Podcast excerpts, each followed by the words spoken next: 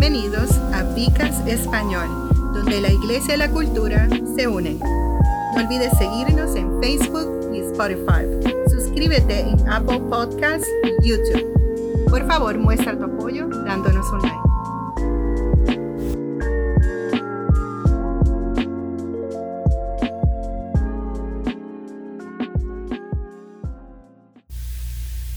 Dios me los bendiga, Dios me los guarde.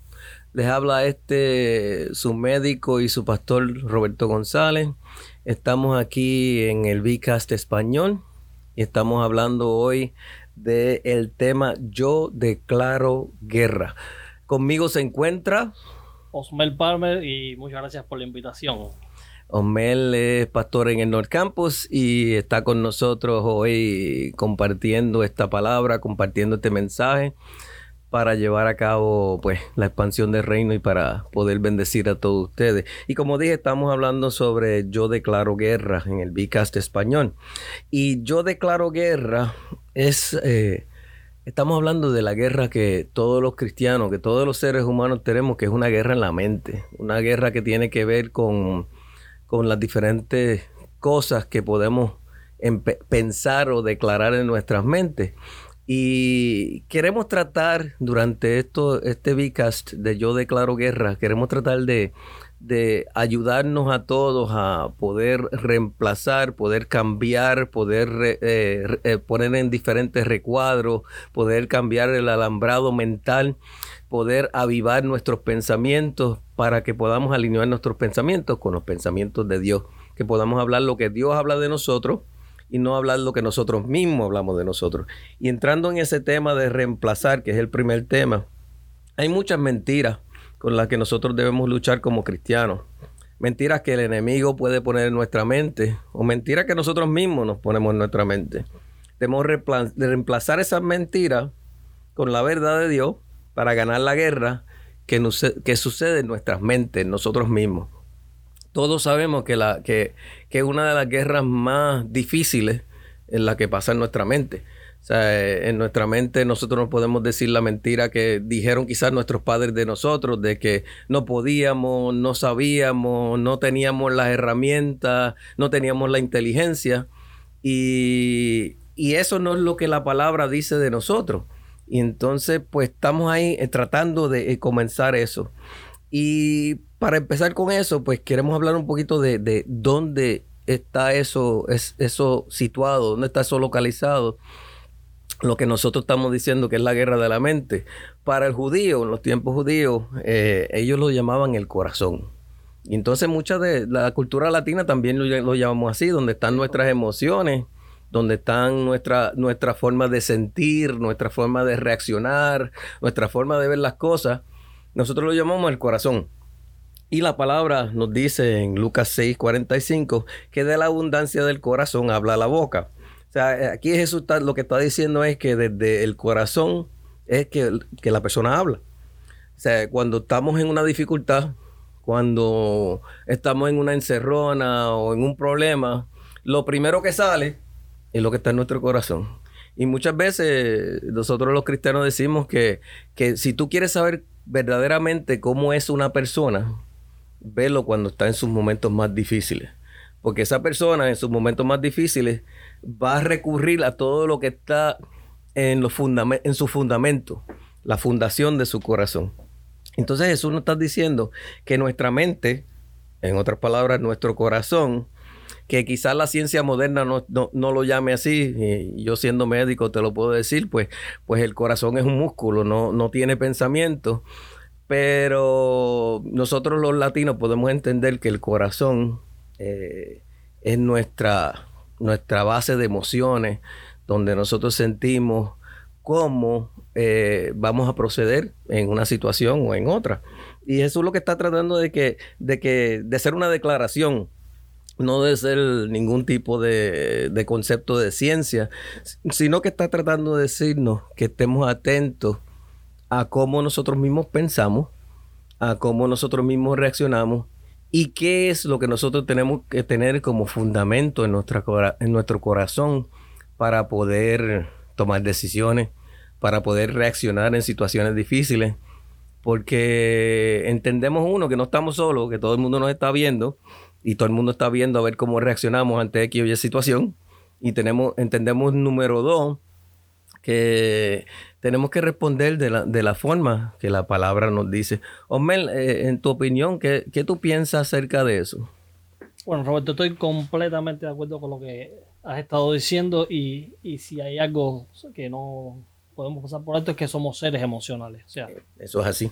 eh, nuestras, nuestras acciones casi siempre van a ser eh, eh, llevadas a cabo a través de cómo nos sentimos. O sea, desde nuestra, eh, nuestra cara, o sea, refleja exactamente cómo nos sentimos nuestra Especialmente nosotros los latinos, que, que en la cara están todas las palabras. somos ba- bastante eh, eh, expresivos con eso, pero no solamente la, la- la cara, sino también nuestras acciones. O sea, cuando estamos contentos vamos a actuar de una forma, si nos sentimos mal vamos a actuar de otra. Creo que eso, eso eh, remarca eh, en gran manera ese texto que acabas de leer de Lucas 6:46, que de la abundancia del corazón ahora la boca. O sea, tú vas a hablar eh, eh, dependien- dependiendo de cómo te sientas y es difícil ocultarlo.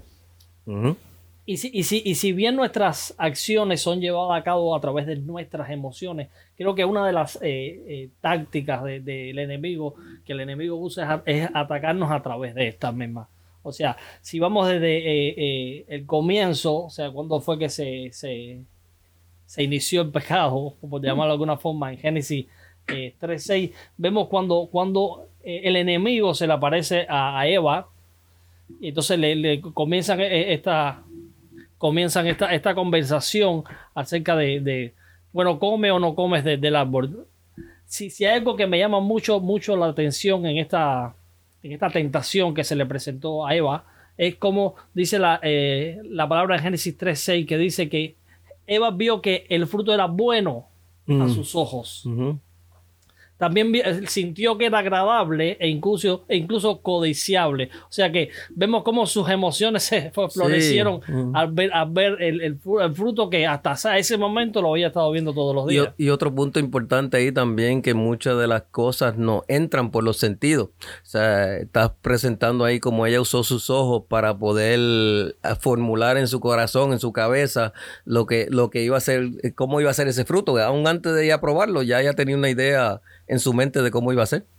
Y, exactamente. Y es por eso que entonces e- esta, esta táctica o esa, este método que usa el enemigo para poder ata- atacar, atacarnos a través de nuestros deseos, de nuestras emociones, de, de nuestra codicia, puede eh, no solamente causa eh, desobediencia a Dios, sino división. O sea, si vamos nuevamente a este pasado, vemos como no solamente entre Dios y Adán y Eva hubo una separación, sino también entre ellos mismos. Sí, eso es así. Sí. Porque, ah, eh, porque ¿qué fue lo que fue, ¿cuál fue la primera reacción que tuvo eh, eh, Adán cuando Dios le fue a llamar cuenta? Le, le tiró a Eva. Le, Le dijo, tiró.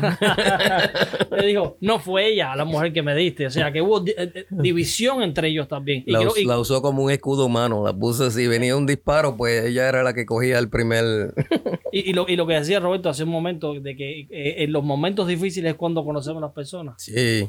Es cierto, porque ahí es cuando las personas, uno no habla igual cuando está calmado que cuando está molesto. Se dice lo que no se quiere, dice, pero no es lo que no se quiere, realmente se quiere decir. Es lo que está en el corazón. Es lo que está en el corazón, exactamente. Entonces, habla- hab- hablamos eh, de una forma di- muy diferente dependiendo de cómo nos sentimos. Y entonces creo que el, el- el enemigo, el diablo, porque hay que llamarlo por su nombre, usa esto. E incluso mm, vamos a ver un momento nos, que es lo va, que... nos va a acusar. Nos va a acusar cuando hacemos algo, especialmente nosotros que estamos siempre pendientes de lo que hacemos. Él, él- él va a utilizar ese momento de debilidad para acusarnos. Pero pues, principalmente para crear división Sí. entre, entre nosotros, Sí. los, los- los hijos de Dios, entre la iglesia. Miren, miren lo que dice eh, Pedro en su primera carta, en capítulo 5, 8. Dice, sed sobrio y velen. Su adversario el diablo anda como un león. O sea que estar bien alerta es siempre importante. O sea, estar completamente, eh, eh, digamos, despierto Vigilante. vigilante es la palabra, eh, estar de- vigilante es- eh, nos va a ayudar muchísimo, nos va a ayudar muchísimo a la hora de reaccionar o de actuar dependien- independientemente de cómo nos sintamos. Sí. Eso se llama eh, autocontrol, dominio propio. Amén. Y es porque, porque el eje- obviamente el objetivo principal del enemigo es dividir la iglesia. Es lo que más quiere. Como... Dividir la iglesia, dividir la familia, dividir toda la, todas las cosas que Dios ha puesto desde un principio. Todo, o sea, todas las estructuras que Dios ha establecido desde un principio, él, él está completamente en contra de ellas. Y, como bien, bien, bien, sabemos, Roberto, eh, nosotros eh, tendemos a, pelear. O sea, nos gusta, nosotros los latinos nos gusta eh, discutir en el buen y en el mal sentido también. Y, tendemos, por lo general, a pelear con lo que vemos. No sé si, si entiendes este punto, pero... Explícate eso un poquito más porque no, no, no, te sigo muy bien. Exacto. nosotros tendemos a, pelear con la persona que vemos. La Biblia dice, ah, nuestra lucha no, es contra, carne, ni sangre. Pero por, qué? Porque tendemos a tener lucha contra las personas, contra la carne y contra la sangre, contra nuestros amigos, contra nuestros hermanos. Y, pero la mayor, y, esta es la mayor mentira que el enemigo pueda crear entre nosotros. Ok. Dice, eh, miren, miren, vamos a ver un momento lo que dice 2 Corintios 11, porque me temo que como la serpiente engañó a Eva por su astucia, vuestros pensamientos también serán desviados en una devoción sincera y pura a Cristo. Ok.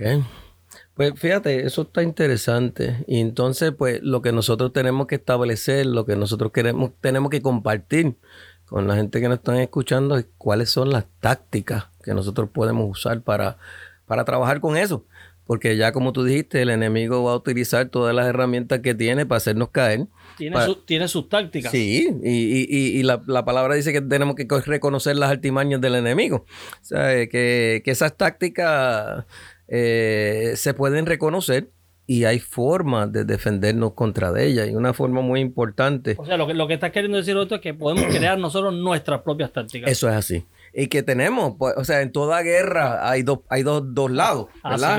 Y cada lado tiene que tener su, su plan, su plan de guerra, su, su estrategia de guerra, porque tú no puedes entrar sin, sin armadura, primero que nada, no puedes entrar a la guerra sin ningún tipo de, de fortalecimiento y sin ningún tipo de estrategia, porque el, el enemigo al cual te vas a enfrentar, pues te va a derrotar.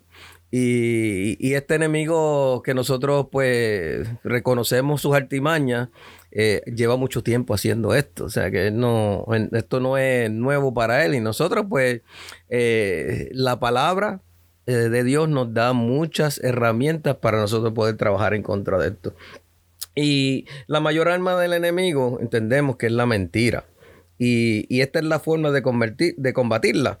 Podemos irnos a, ver cómo en 1 Samuel 30 y en Josué 5 vemos dos historias importantes de dos eh, héroes de la fe o de dos personas importantes en la fe. Vemos a David y a Josué que, que buscan la dirección, que buscan las órdenes, que buscan la, la forma de que, de que Dios le dé la salida, de que Dios le dé el formato para poder enfrentarse eh, a, la situación. En el caso de David, pues habían sido capturadas su, sus esposas y él pues pidió que se, que se le trajera el, efod, que era la, las ropas sacerdotales, para él poder, como sacerdote del grupo, ir donde la presencia del Señor y pedirle que le diera eh, la salida, que le diera, le, le. O sea que ante, ante, un, ante un problema, David, en vez de ponerse la armadura de pelear, lo que se puso fue la armadura. Sí. ¿Con qué amén, Amén. Se puso la armadura sacerdotal porque, pues, eh, como tú muy bien has dicho ahí, cada guerra se, se, va, se va a luchar de una forma diferente y muchas de las guerras de nosotros como cristianos son espirituales. Y entonces no nos vamos a poner eh, simplemente una armadura física para pelear, algo que, es en el espíritu. Obviamente en la Biblia podemos encontrar cuál es la armadura espiritual. Si, eh, vamos a Efesios 6, 3, del 13 en adelante, eh, nos habla de, la, de, la, de ponernos toda la armadura del Señor. Y eso es, pues, entendemos que, que él no tenía el Nuevo Testamento, pero eso fue lo que intentó él hacer, ponerse la armadura. Entonces, pues, él se pone esta túnica y se la puso para poder orar y venir a la presencia de Dios y que Dios le diera la dirección. Y Josué, vemos lo mismo. Josué, pues, vemos como que se siente un poquito intimidado por la persona de Moisés, por lo que Moisés había hecho por el pueblo hebreo, por, por las victorias que Moisés había tenido delante eh, en la presencia del Señor. Y entonces el Señor tiene que como que decirle, pues, como tú ves con Moisés, estoy contigo. y él, se le presenta el ángel de Jehová y le explica cuál es la estrategia que él tiene que hacer eh, para poder vencer a Jericó, para poder derrumbar las la, la, las murallas. Y es interesante que es en esa búsqueda de la presencia del Señor, en esa búsqueda de la palabra, es que ellos logran ver cuáles son las la, formas correctas, la forma de hacer esa lucha. Inclusive me da gracia porque estamos hablando de que, de que, ellos están haciendo una guerra espiritual, pero la guerra espiritual de ellos se, se manifestó en lo físico. Porque una, él está buscando cómo rescatar a su familia, y en el otro él está buscando cómo, cómo derrumbar unas murallas que, que según describe la Biblia, eran unas murallas que, que nadie podía penetrar. Sin embargo, la forma en que Dios las penetra, todavía hasta el día de hoy nos quedamos como que eso no parece una táctica de guerra. O sea, el, rodear unas una murallas y después eh, rodear unas murallas en silencio por, por seis días y después el séptimo día, eh, rodearlas siete veces eh, gritando y con trompetas y cantando. O sea, como que... o sea, que, creo, que creo, creo que aquí nuevamente estamos o sea, haciendo énfasis en lo que es reemplazar. O sea, había métodos para, lo, para lograr eh, estas victorias en ambos casos, pero ellos reemplazaron esos, esos, esos métodos eh, eh, convencionales, esos sentimientos de miedo, esas incertidumbres, y los reemplazaron por la confianza en Dios. Creo que, creo que esto es lo que estás tratando de, Sí, continúa con, ese, con esa línea, que yo creo que es la línea que, queremos llevarle a nuestros amigos que nos están escuchando. Sí, y también eh, nosotros podemos ver que, hay, un pasaje que me da mucho, mucho, mucho, mucho la atención. Hebreos 4.12 dice, dice, porque la palabra de Dios es viva y eficaz, más cortante que cualquier espada de dos filos, que penetrando en la división del alma y del espíritu, de las articulaciones y de la médula, y esta parte me llama mucho la atención, Roberto. Mira cómo dice, y discerniendo los pensamientos y también las intenciones del corazón. O sea que es con la palabra de Dios que nosotros podemos confrontar, y no solamente confrontar, sino cambiar entonces nuestras circunstancias, o sea, reemplazando eso, estos ataques, estas tácticas del enemigo que trata de usar contra nosotros, nosotros podemos entonces reemplazarlas con pensamientos de, de, su palabra. Dice, dice que Cristo es la encarnación de la palabra. Ahí, perdóname un momentito, que eso, eso, ese punto que estás diciendo es muy importante. Eh, dijimos que de la abundancia del corazón habla la boca, ¿verdad que sí? Entonces tú estás diciendo que la palabra es lo que nos permite a nosotros como que realinear nuestros pensamientos y ponerlo en la dirección correcta. Pues por lo tanto, tenemos que llenar el corazón, o sea, la mente, de la palabra de Dios para que en los momentos de guerra, eso es lo que lo, esa sea la abundancia. Ese sea de la abundancia. De, eso eh, exactamente es lo que, habla Juan 1. Dice, porque en el principio era el verbo, el verbo era con Dios y el verbo era Dios. Dice que esto era desde el principio. Y todas las cosas, eh, eh, todas las cosas fueron hechas por Él. Y sin Él nada ha sido hecho. Decías, decías al principio que el enemigo lleva mucho tiempo conociendo, teniendo sus tácticas, tiene mucha más experiencia que todos nosotros. Pero nosotros conocemos a, aquel que tiene muchísima más experiencia que el enemigo. Eso es así. Y, tenemos acceso directo a él. Y dice la palabra que ese verbo, esa palabra fue hecha carne y que habitó entre nosotros. O sea que si luchamos usando la palabra, si luchamos usando a Cristo, que es la palabra, entonces, nosotros vamos a tener una, victoria segura, porque no podemos tener dos pensamientos en la mente. Decías algo hace un momento bien interesante. Nosotros tenemos que reemplazar, y eso es a veces nos, nos, tratamos de complicar, pero a veces también podemos ver que es algo un poco sencillo. No podemos pensar en dos cosas al mismo tiempo. Eso es correcto, eso es cierto. El, eh, el, único que puede, el Espíritu Santo es el único que puede tener múltiples líneas de pensamiento a la misma vez. Nosotros no. No. Nosotros tenemos una línea de pensamiento y, y, y, esa línea de pensamiento es la que corremos en un momento dado y después pasamos a otra. Y, y si algo sí podemos hacer es reemplazar un pensamiento por otro. Amén. Nosotros decidimos en qué queremos pensar. Amén. Amén. Eso, eso estoy de acuerdo. Y pues hemos estado hablando en el Bcast español del concepto de declarar la guerra, porque entendemos que estamos en una, en una guerra espiritual. Y el primer concepto que hemos estado hablando es de reemplazar. porque si somos santificados en su verdad, eh, su palabra es verdad y entendemos que Jesús nos dijo que, su, que la verdad nos haría libre. Y entonces estamos hablando de el corazón, que es el lo equivalente a la mente, las luchas que suceden en la mente y el corazón, las tácticas que tiene el enemigo para envenenar nuestra mente y para causar división, como tú muy bien dijiste anteriormente. Entonces, vinimos con cuáles son nuestras herramientas, nuestras tácticas. Nuestras tácticas es llenarnos de la palabra, llenarnos de la presencia de Dios, llenarlo de, de lo que puede en sí trabajar contra el enemigo. Y por último, luchando con la palabra, que entendemos que la palabra es Cristo, esa palabra viviendo dentro de nosotros, nosotros podemos tener herramientas eficaces para reemplazar lo que venga del enemigo. Esto ha sido Vicast en español. Con ustedes este, su hermano eh, médico y pastor Roberto González. Me acompaña. El hermano Osmar Palmer, su servidor. Gracias por estar con nosotros en Vicast en español. Gracias por acompañarnos en Vicast Español. No olvides seguirnos en Facebook y Spotify.